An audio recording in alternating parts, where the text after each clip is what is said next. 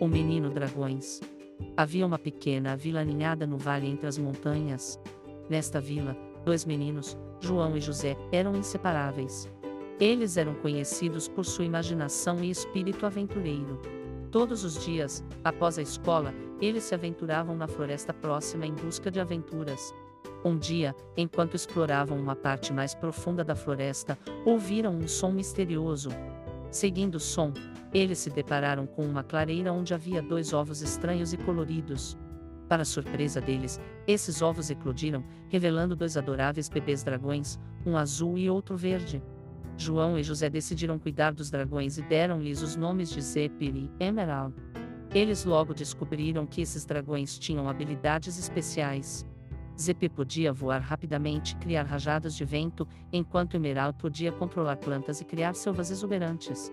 Os quatro amigos embarcaram em inúmeras aventuras juntos. Voaram pelos céus, exploraram cavernas misteriosas e ajudaram a vila quando ela estava em perigo. A amizade entre os meninos e os dragões cresceu a cada dia. No entanto, a notícia sobre os dragões se espalhou pela terra, e logo um grupo de caçadores de tesouros malignos apareceu na vila, querendo capturar Zephyr e Emerald para ganhar riquezas. João, José, Zephyr e Emerald tiveram que enfrentar esse desafio juntos. Com trabalho em equipe e coragem, eles conseguiram derrotar os caçadores de tesouros e proteger seus amigos dragões.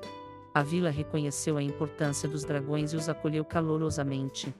João, José, Zephyr e Emerald continuaram a ter aventuras emocionantes, lembrando a todos que a verdadeira riqueza está na amizade e na conexão com a natureza.